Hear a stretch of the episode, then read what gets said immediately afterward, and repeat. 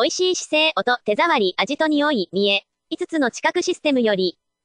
ギブソンは基礎定位付けシステム、聞くシステム、触るシステム、味わい、嗅ぐシステム、見るシステムの5つの知覚システムを持つとした。それらに対応した美味しい知覚がそれぞれ考えられるだろう。その中でも大地と身体の関係を知覚する基礎定位付けシステム、すなわち姿勢の知覚は他の知覚を含めたあらゆる活動の基準、基礎であり、それは重力と大きく関連する。建築における姿勢とは、一つはそこにいる人間自身の姿勢であり、それが維持されて初めて他の知覚が可能となる。もう一つは、建築を含めたものの姿勢である。人間は重力を介したものとものとの関係性も知覚しているように思われる。それは建築においては構造による重力の表現であり、それにより安定感や浮遊感などが読み取られる。そのように、自身や物の姿勢の知覚に伴い生じる感覚があり、そこに何らかの意味や価値が見出せた時に、それは美味しい姿勢と言えるだろう。また、同様に美味しい音、美味しい手触り、美味しい味と匂い、美味しい見えといったことも建築において考える要素になる。補足。アフォーダンス、新しい認知の理論、佐々木正人。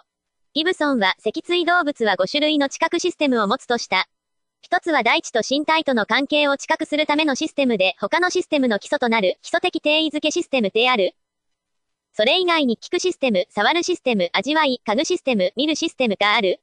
感覚器官を元にした古典的な分類である五感では多様な知覚体験を説明できない。だから私たちは第六感などという神秘的な感覚の存在を仮定せざるを得なかった。しかし、5という数には意味がある。それは感覚器官の種類の数ではなく環境への注意のモードの種類と考えるべきなのである。佐々木。注意のモードは能動的なものであり、従来の受動的な知覚イメージを脱する必要がある。包まれる人、環境の存在論シリーズ人の科学4、佐々木正人。やはり、すべてのつながりは自分自身の安心できる定位の場から始まるのだと思います。一番基本的なことですが、それが世界とつながるポイントです。野村敏子。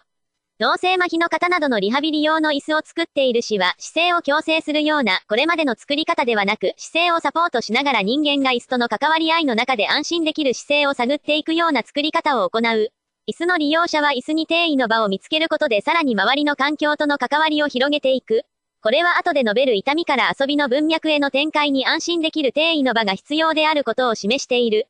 レイアウトの法則アートとアフォーダンス、佐々木正人。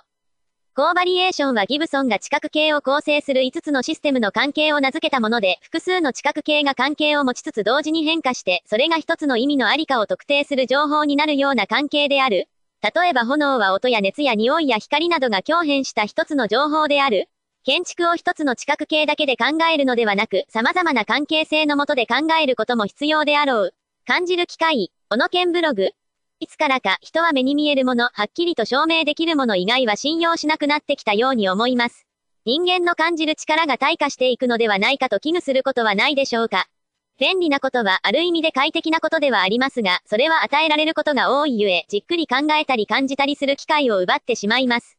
光や色、音、匂い、感触などを感じることによって得られるものはたくさんあります。音や匂いがある記憶を呼び覚ますという経験は誰にでもあると思いますが、そのような機会を失いつつあるように思います。その他にも動物の本能に驚かされるように人間にも様々な感じる力があると思います。僕を含め、その力を無駄にして生活していることが多いのではないでしょうか。それは多分もったいないことのような気がします。太田、この時考えていたのは、まさに知覚の能動性についてであろう。また、もし知覚の能力が環境によって衰えるのであり、それがもったいないことなのであれば、そこには次の世代への責任があるはずである。